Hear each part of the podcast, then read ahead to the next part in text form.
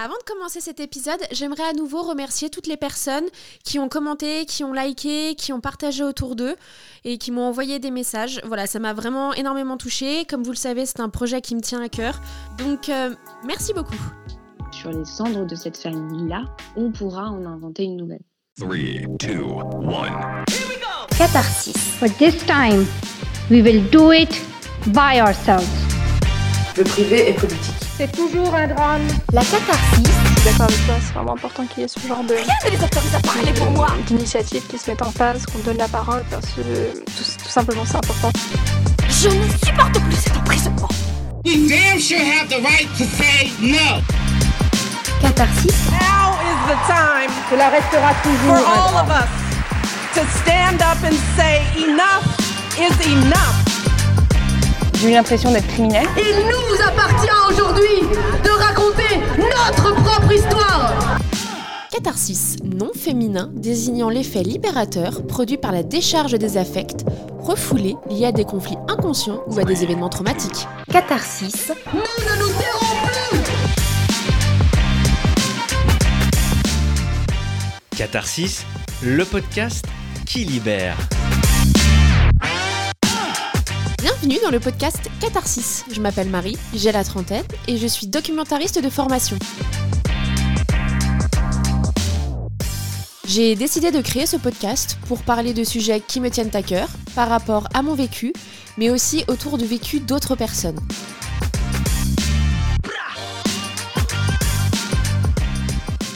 Des sujets sensibles, intimes, de société et parfois tabous. Moi, Marie, je suis une survivante d'inceste, une femme multidis.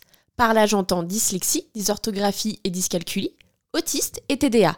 Et j'ai une maladie chronique qui est la fibromyalgie. Je vais aborder ces différentes thématiques au cours des épisodes avec une approche féministe, car je considère que le privé est politique. En aucun cas, je ne prétends avoir la science infuse, je n'ai pas forcément raison. En fait, il s'agit plutôt d'apporter des pistes de réflexion et de surtout créer un espace de parole.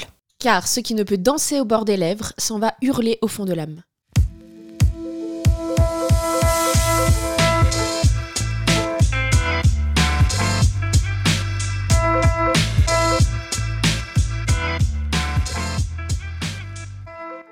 L'inceste est un tabou.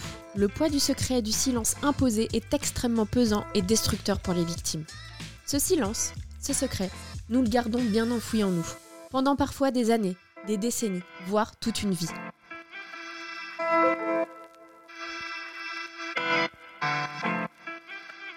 Nous ne parlons pas car souvent l'agresseur nous a demandé de ne pas le faire. Parfois sous forme d'ordre, de menaces ou bien de faveurs. Nous nous taisons aussi car nous avons honte, car nous pensons que ce que l'on a vécu est de notre faute. L'on se sent responsable, sale, perverse, honteuse, alors que notre seul crime est d'avoir été un enfant et d'avoir existé.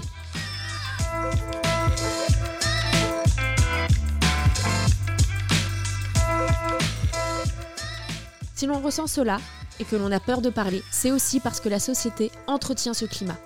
C'est ce que l'on appelle plus communément la culture du viol. La culture du viol, c'est lorsque l'on remet de manière quasi systématique la parole de la victime en doute. Lorsque l'on dit que celle-ci est une menteuse, qu'elle devait être consentante, que bon, l'agresseur c'est quand même un gars bien, donc c'est pas vraiment possible ce qui s'est passé. La culture du viol, c'est l'idée que les femmes accusent souvent les hommes à tort de viol, inventent des agressions qui n'existent pas. C'est l'idée qu'il y a énormément de fausses plaintes, alors qu'elles représentent moins de 2% des plaintes déposées. C'est penser que la victime est responsable de ce qu'elle a vécu, qu'elle soit une femme, un homme ou un enfant.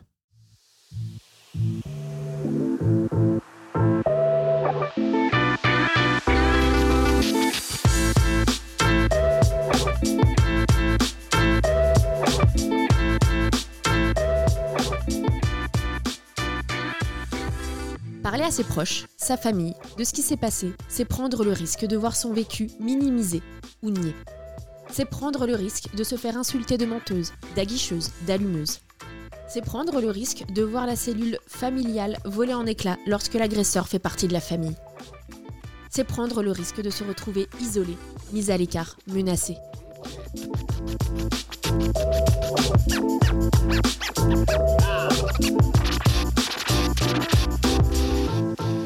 Aucune victime ne devrait se voir obligée de se taire ou de parler. On ne doit rien à personne, ni notre silence, ni notre parole. Il s'agit de nos vies, nos vécus, et l'on doit pouvoir choisir et faire ce qui nous semble le mieux pour nous. Je vais donc vous raconter l'annonce à ma famille, les réactions auxquelles j'ai été confrontée.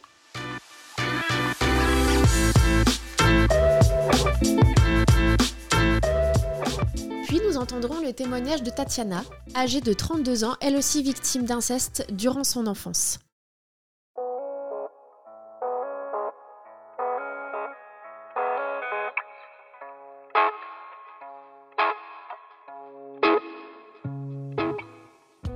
Je n'ai pas pu choisir le moment, le lieu, la façon dont j'aurais aimé annoncer l'inceste à ma famille. Cette annonce m'a été imposée. Un jour, en fait, j'ai oublié de fermer la page internet du forum pour victimes d'inceste dont je faisais partie de manière anonyme. Mon frère, en fait, il avait besoin d'utiliser mon ordinateur et donc il est tombé dessus. On est très proche avec mon frère. Peut-être parce que nous sommes jumeaux.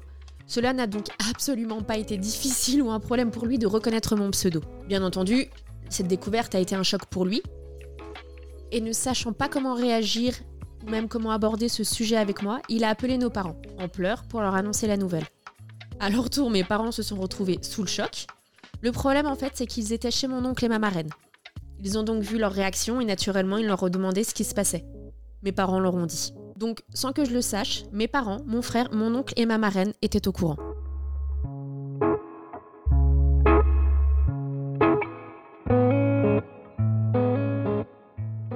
Je n'en veux absolument pas à mon frère. À sa place, pour être honnête, je sais pas comment j'aurais réagi. Je n'en veux donc pas, seulement cela ne retire pas le fait que cette situation a été très dure pour moi à gérer, car j'avais de nouveau aucun contrôle sur mon vécu. Ça a été vraiment une expérience traumatisante. Mes parents par la suite m'ont expliqué qu'ils étaient au courant, la façon dont cela s'est passé. J'étais comme abasourdie. Mais la chose très positive, c'est qu'ils m'ont immédiatement cru. Et ça, c'est très important.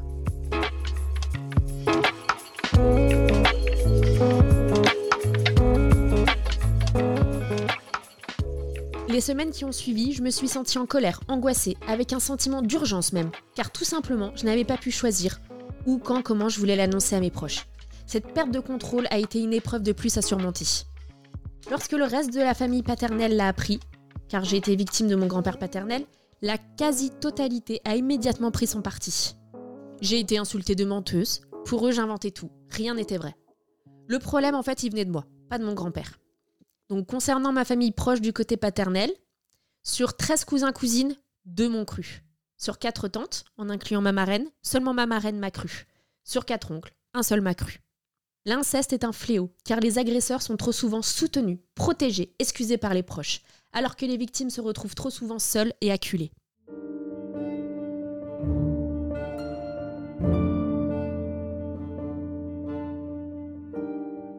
Nous allons maintenant entendre le témoignage de Tatiana. Je m'appelle Tatiana, j'ai 32 ans, je suis comédienne et metteuse en scène et hum, j'habite à Paris. Cet épisode, aujourd'hui, il est consacré à l'annonce à sa famille quand on a été victime d'inceste. Est-ce que tu serais d'accord de nous raconter comment cela s'est passé? Comment est-ce que tu as pu annoncer à ta famille ce que tu as vécu? Comment toi, tu as vécu cette expérience et comment eux ont réagi? Euh, Oui, tout à fait. Donc, euh, euh, moi, j'ai été euh, victime d'inceste euh, de mes 4 ans à mes 10 ans à peu près. Et en fait, l'annonce à ma famille s'est faite de manière assez particulière puisque c'était pas choisi.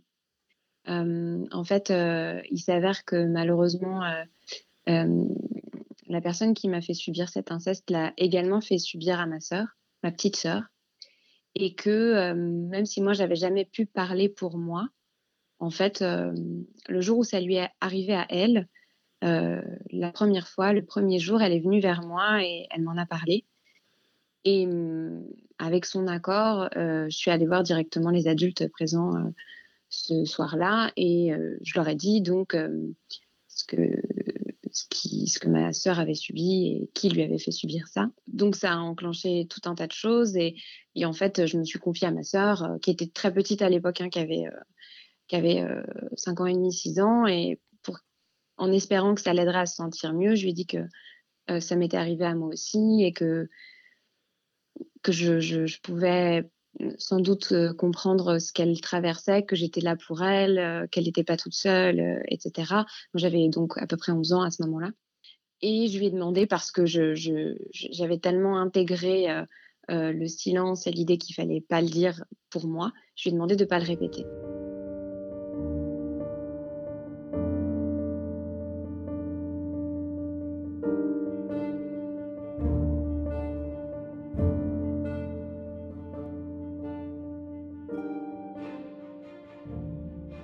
Malheureusement pour elle, je l'ai chargée de ce secret-là, euh, euh, mais j'étais pas prête à, en parler. Et en fait, euh, quelques années après, que j'avais 15 ans, je crois, je suis partie en vacances avec mes parents, que, mes parents et moi, je sais pas trop pourquoi. Et ma sœur est restée toute seule chez ma grand-mère, ma grand-mère maternelle.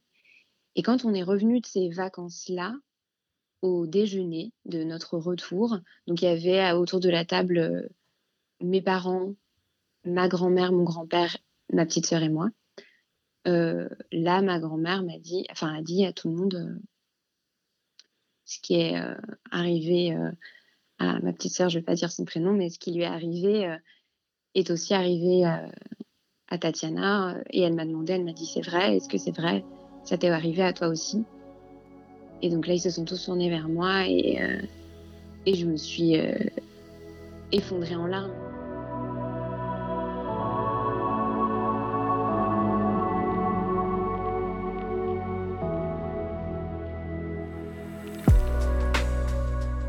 Donc, euh, pendant ce déjeuner, euh, on a commencé à me poser pas mal de questions et j'ai commencé à, dire oui, à dire oui, c'est vrai, c'est arrivé. Euh, et à raconter un petit peu, parce que c'était difficile, j'étais en larmes et, je, tremblais partout, à raconter quelques éléments. Mais j'ai pas pu tout raconter d'un coup, en fait. J'y arrivais pas, je trouvais ça très dur. Et comme il y avait aussi mes grands-parents, c'était compliqué de dire tout, c'est-à-dire euh, de pouvoir dire exactement en quoi avaient consisté euh, euh, les viols, quels actes avaient été commis.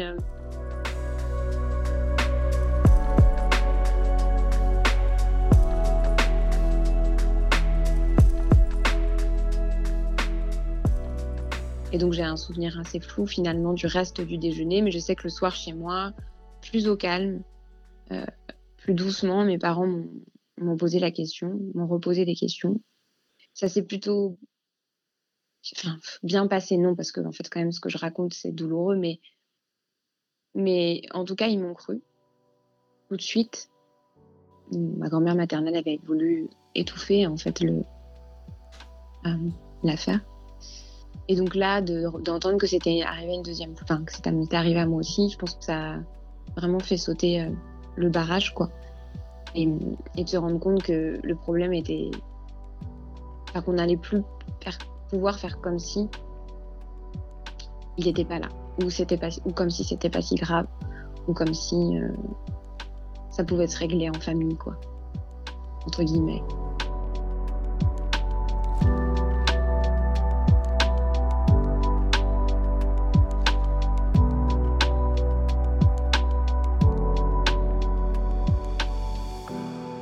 Été la personne qui a euh, annoncé euh, les choses au reste de la famille.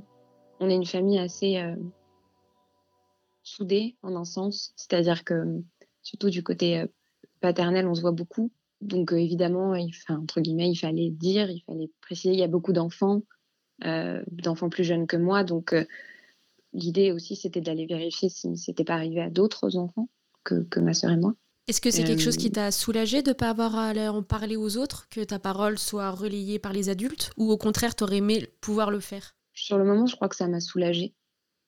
Mais en fait, maintenant, après réflexion, alors je suis contente que mes parents m'aient pas forcé à le faire. Je leur ai pas demandé à le faire, donc euh, voilà. Mais aujourd'hui, je pense que j'aimerais pouvoir dire les mots moi-même parce que j'ai toujours un doute de savoir qu'est-ce qui a été raconté ou pas. Et quand je vois parfois à quel point euh, euh, cette histoire est prise avec légèreté par euh, la famille, je me dis, mais ils n'ont pas compris en fait. Peut-être que mes parents ont, édulcoré un peu les faits, peut-être que par pudeur, peut-être pour me protéger. D'ailleurs, je ne les, crois pas mal intentionnés, mais peut-être que, voilà, pour, pour, me protéger, ils n'ont pas tout dit. Euh, mais c'est vrai que je me rends compte aujourd'hui que finalement, la seule personne en capacité de dire exactement ce qui s'est passé, ben, c'est moi.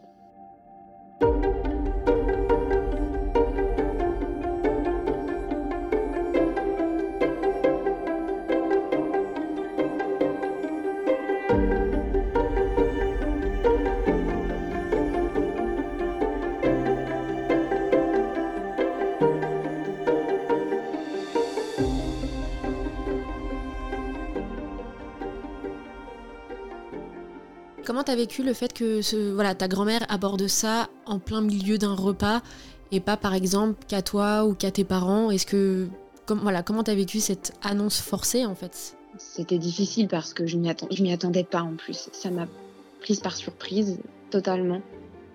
Enfin, c'était entre euh, le plat et le dessert quoi. Enfin, je veux dire, ça n'a pas commencé par ça. Donc, euh, on est dans un moment euh, de normalité, de tranquillité, et tout d'un coup, ça arrive et ça, oui, ça, ça fait quand même l'effet d'une sorte de. Euh, de bombe Ouais, de bombe. Voilà, oui, oui c'est ça, exactement, de bombe. Donc, euh, je lui en ai pas voulu, mais ce que je, ce que je me suis dit, c'est que c'était dur. En plus, de, étonnamment, euh, donc il y avait mon père et mon grand-père. Et, et en fait, ça me faisait aussi honte de, de parler de ça devant eux. Il y avait quelque chose de l'ordre de l'intimité. En plus, j'étais ado je, je voilà, j'aurais pas choisi, c'est sûr, euh, de le de le dire comme ça euh, à table euh, avec je sais pas en plein jour. Enfin, il y avait vraiment quelque chose de cru. Si tu avais pu choisir, tu aurais aimé le faire comment? Ben, c'est très difficile de, de, de me projeter dans autre chose quand même. Si aujourd'hui je, je devais refaire, j'en parlerais d'abord à mes parents, juste à eux deux, ensemble, de préférence. Et euh, voilà, et tranquillement, et peut-être un soir, et je, les aurais prévenus avant. J'aurais demandé un moment particulier. Ou, si, imaginons que, que, ce que je dis là, c'est trop dur, en fait, je ne sais pas si j'en aurais été capable, j'aurais peut-être pu écrire une lettre. Ça fait partie des choses que j'ai pu faire pour me libérer de, de certaines choses, écrire des lettres à des membres de ma famille, donc j'aurais peut-être fait ça.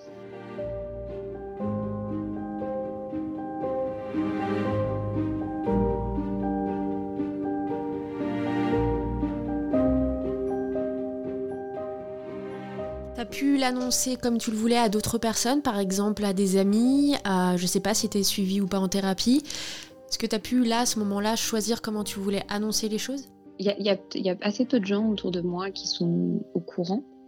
Ça fait, c'est, long pour moi, ça a été très long pour moi d'arriver à, en parler, mais la personne qui partage ma vie euh, actuellement, c'est une des personnes à laquelle j'ai pu annoncer la chose comme je voulais. Euh, un soir, euh, parce que ça n'allait pas trop. J'étais dans une phase vraiment compliquée euh, d'angoisse, etc. Et, ben, ben, lui, il comprenait pas pourquoi en fait. Et, donc j'ai pu lui expliquer. Alors, c'était pas serein, mais par contre, c'était tranquille quand même. Étonnamment, je, me contredis un peu, mais ce que je veux dire, c'est que j'étais pas sereine, mais le résultat a été tranquille. Euh, il a juste écouté, entendu. Derrière, essayer de, de, s'éduquer, de comprendre par lui-même des choses pour pouvoir être disponible euh, pour m'accompagner si j'en avais besoin, etc. Donc ça a été une des annonces les plus, les plus, euh, comment dire, euh, enfin réussies. En tout cas, dans, dans laquelle je me suis sentie bien et respectée.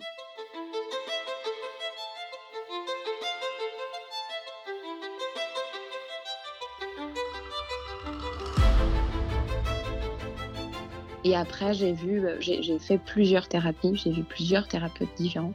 Et plus ça va, plus je l'annonce, euh, je l'annonce bien pour moi.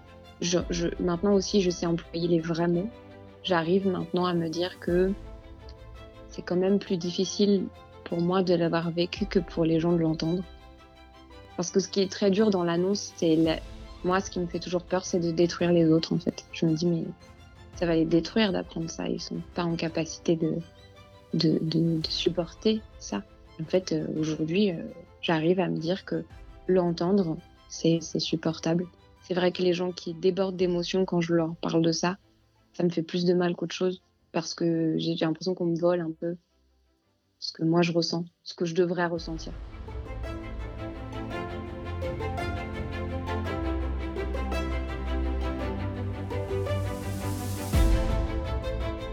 Est-ce que de pas pouvoir gérer l'annonce, tu penses que tu l'as vécu un peu comme une expérience traumatisante? Je crois que oui. Aujourd'hui, je crois que oui. Parce que, en fait, j'étais pas prête. J'étais dans un processus euh, volontaire d'oubli. Je voulais oublier. Je savais que ça m'était arrivé. J'ai pas eu une amnésie euh, juste après les faits, mais je voulais. J'essayais, consciemment, j'essayais d'oublier. Et j'y arrivais. Hein. C'est terrible, mais, euh, mais j'y arrivais. J'arrivais à oublier que ça m'était arrivé. Et je pense que mon corps n'oubliait pas. Je pense que il y a plein de choses qui se passaient au-delà de, de, ma conscience et qui n'oubliaient pas, mais, mais, mais, voilà, ce qui était éveillé en moi se forçait à oublier et ça marchait. Et donc, de bah d'être obligée de dire alors que j'étais dans le processus inverse, c'était, ouais, ça a été très, très violent. Et puis, ce qui est très violent aussi, c'est que je, donc j'étais pas armée du tout. Et j'avais jamais entendu vraiment parler d'inceste. D'ailleurs, on n'a pas mis ces mots-là tout de suite dessus. Ça a, ça a mis très très longtemps avant qu'on mette ce mot-là dessus. Quel mot a été mis à la place? Ça a beaucoup été édulcoré, il a beaucoup été question de d'attouchement. J'ai jamais entendu mes parents dire viol. Et donc, euh, donc c'est traumatisant parce que parce que t'as pas décidé euh, du moment où tu vas en parler, t'as pas décidé vraiment des mots que les gens vont utiliser entre eux pour en parler sans toi. Et en plus de ça, alors que tu doutes déjà tellement fort, enfin moi je doutais tellement fort de, de, de, de, ce que j'avais vécu, enfin en tout cas de mon droit à trouver ça dur et douloureux et, et euh, voilà. Et, certains adultes rentrent dans cette faille très très vite. Et donc euh, oui, donc ça c'est traumatisant. Ce qui est traumatisant, c'est que tu es mis en doute, alors pour le coup pas par mes parents, mais par d'autres adultes qui sont, qui sont proches de toi, qui sont censés t'aimer et te protéger. Enfin, en tout cas, tu grandis avec cette croyance-là. Aujourd'hui, que, que j'ai fait bah, plusieurs thérapies, que je suis sortie de cette dépression, que, que j'ai trouvé les bons mots, que je, je, je trouve aussi qu'un, j'ai accès, j'ai plus facilement accès au travail d'autres personnes sur ces questions-là, à d'autres témoignages. Je me rends compte euh, que j'ai pas pu raconter mon histoire et que surtout personne n'a jamais vraiment voulu l'entendre. C'est-à-dire que bon, mes parents m'ont posé des questions une fois et après c'était un peu terminé quoi. Après ça se passait euh, avec la psy, avec euh, bah, du coup au commissariat parce qu'il a fallu y aller, euh, etc. Mais mais j'ai pas j'ai pas pu aller. Je me souviens. En fait, ce qui est un peu dur, c'est que je me souviens pas si j'ai refusé ou si j'ai ou si mes parents ont voulu qu'on n'assiste pas au procès, mais on n'y a pas assisté. Je sais même pas ce qui s'est dit.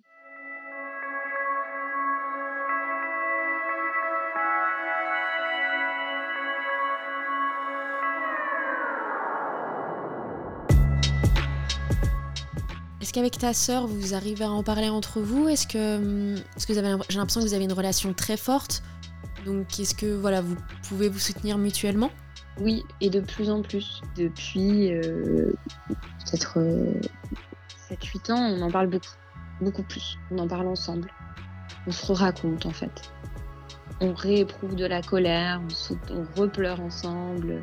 Il n'y a qu'ensemble qu'on trouve cette qualité d'écoute, cette qualité de compréhension et cette, sensation de pouvoir tout dire, tous les mots. Euh, plusieurs fois. Si ça fait 25 fois qu'on a raconté cette histoire, c'est pas grave, on va raconter encore parce que parce qu'en fait, il y a encore besoin. Ça nous aide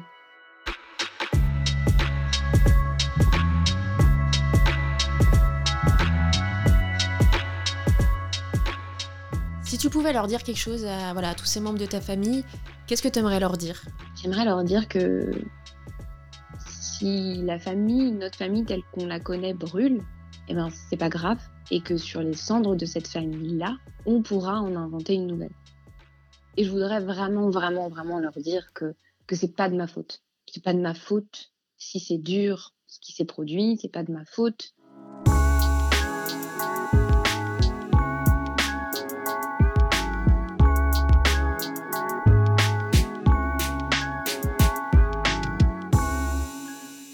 Merci Tatiana pour ton témoignage, pour ta confiance, pour le temps que tu as accordé à cet épisode. Merci beaucoup. Annoncer à sa famille, à ses proches, l'inceste vécu est certes une des étapes importantes pour briser le silence, lever le tabou. Cependant, chaque victime fait comme elle l'entend. Il n'y a aucune obligation à parler à ses proches.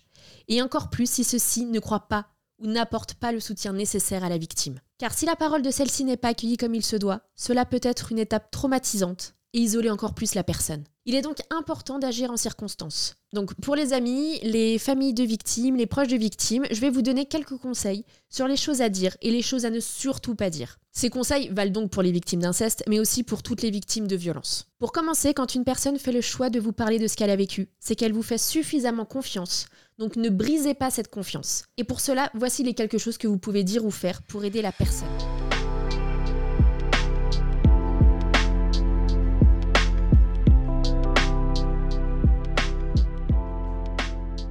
Dire simplement je te crois. Il est important de ne jamais remettre en doute la parole de la victime et aussi de ne jamais minimiser ou chercher à excuser l'agresseur. On ne vous demande pas de faire l'avocat du diable. Lui dire aussi qu'elle n'est responsable de rien, que le seul, unique coupable, c'est l'agresseur. Si la victime vous demande de n'en parler à personne d'autre, vous devez respecter ce choix, même si vous ne le comprenez pas. C'est à la victime de choisir à qui et quand elle veut en parler. Personne ne doit lui enlever ce contrôle sur son vécu.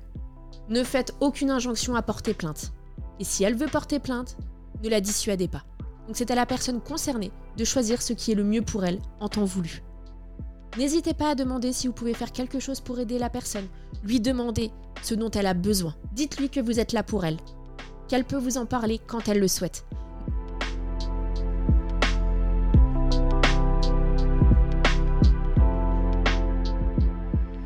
Maintenant, voici les quelques phrases et attitudes à vraiment ne jamais avoir, à proscrire. Ne dites jamais à la victime que c'est du passé et qu'elle doit aller de l'avant. Ne la forcez pas à avoir un psy, c'est à la victime de choisir et non à vous. N'obligez pas la personne à vous raconter des détails, à vous donner plus d'informations sur ce qu'il s'est passé. Parce que là, franchement, on tombe dans le voyeurisme et c'est glauque. N'agissez pas avec pitié. Ne regardez pas la personne différemment. Ne la considérez pas comme une chose fragile qui est incapable de s'occuper d'elle ou de faire les bons choix. Et pour finir, ne vous appropriez pas son vécu. Par là, j'entends, vous n'êtes pas la victime. Vous pouvez être une victime collatérale, mais ne mettez pas vos ressentis en avant. Vous avez bien sûr le droit d'être en colère, d'être triste, mais il ne faut pas que vos sentiments viennent empiéter et écraser ceux de la personne concernée. On n'est pas là pour vous rassurer, vous conforter, vous soutenir, vous écouter, vous conseiller.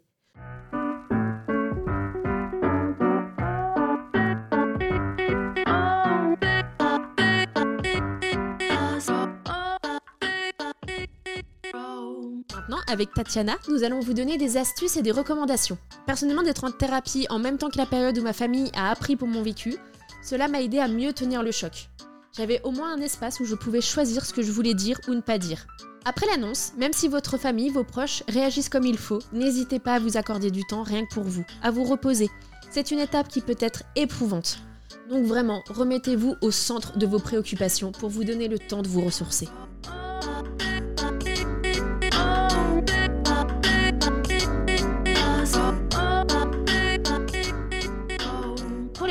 Si vous vous sentez dépassé et pour ne pas infliger cela à la personne qui s'est confiée à vous, n'hésitez pas à votre tour à demander du soutien, par exemple auprès de professionnels ou de contacter des associations pour demander de l'aide et une écoute. Je vous conseille SOS Victimes d'inceste, qui est une association qui peut aussi bien aider les victimes que les proches de victimes. Ils sont basés à Nantes, mais ils ont un forum, une adresse mail et une permanence téléphonique. Ils peuvent vraiment vous aider, vous conseiller, vous écouter. Je mettrai le lien dans la description de cet épisode. Maintenant, c'est au tour de Tatiana de nous faire part de ses astuces et recommandations.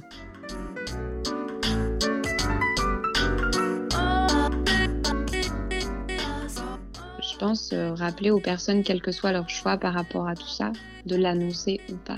Peut-être euh, c'est bien s'il peut y avoir une personne relais. C'est toujours c'est très difficile de dire ça parce qu'on n'est pas tous égaux et égales par rapport au soutien extérieur. Mais en tout cas, avoir quelqu'un qui peut juste ouvrir euh, la porte et tout recevoir sans surréagir, sans pleurer plus que soi, sans... Moi, c'est des choses qui me font du bien. Euh, j'ai écouté un podcast qui, est de, qui a fait pas mal parler de lui, je crois, qui s'appelle euh, Ou peut-être une nuit. Moi, ça m'a aidé parce que c'est la première fois que j'entendais euh, des témoignages, en fait, autant de témoignages. Ça m'a fait l'effet, mais, mais d'une bombe positive pour faire le miroir avec euh, la bombe de tout à l'heure, mais celle-ci, elle était d'une chaleur euh, incroyable. Tous les matins, j'écris trois pages dans un carnet, mais trois pages de vraiment euh, que je sais pas comment je me sens ce matin, il fait beau, il fait froid, et puis parfois d'autres choses plus un peu plus importantes. Mais en tout cas, voilà, tous les jours, je m'offre. Encore une fois, c'est un luxe, hein, mais je m'offre ce petit temps. C'est pas forcément trois pages, ça peut être juste une toute petite page d'un tout petit carnet, mais prendre le temps de, de, de donner de la valeur à ses propres mots.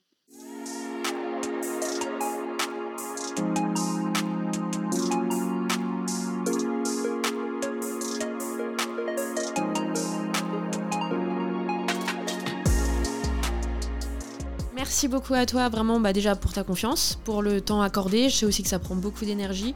C'est Bah, voilà, un toi. projet qui me tient à cœur, donc ça me fait toujours vraiment plaisir et ça me touche quand je vois des personnes qui me font suffisamment confiance pour y participer. Voilà, ça fait plaisir. Ben, merci à toi aussi, tout pareil pour ton temps, ton écoute et ce moment euh, de sécurité en fait euh, et de réception des mots, c'est important. Merci beaucoup.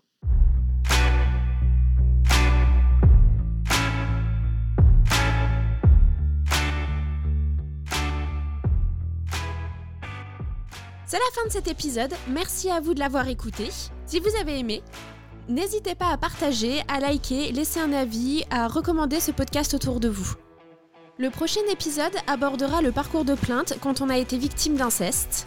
Avant de conclure, pour toutes les personnes victimes de violences, n'oubliez pas que vous ne devez rien à personne. C'est votre vécu, votre histoire, votre vie. C'est à vous de choisir ce qui est le mieux pour vous. Je vous dis à la prochaine. D'ici là, prenez soin de vous. Et s'il vous plaît, mettez votre masque.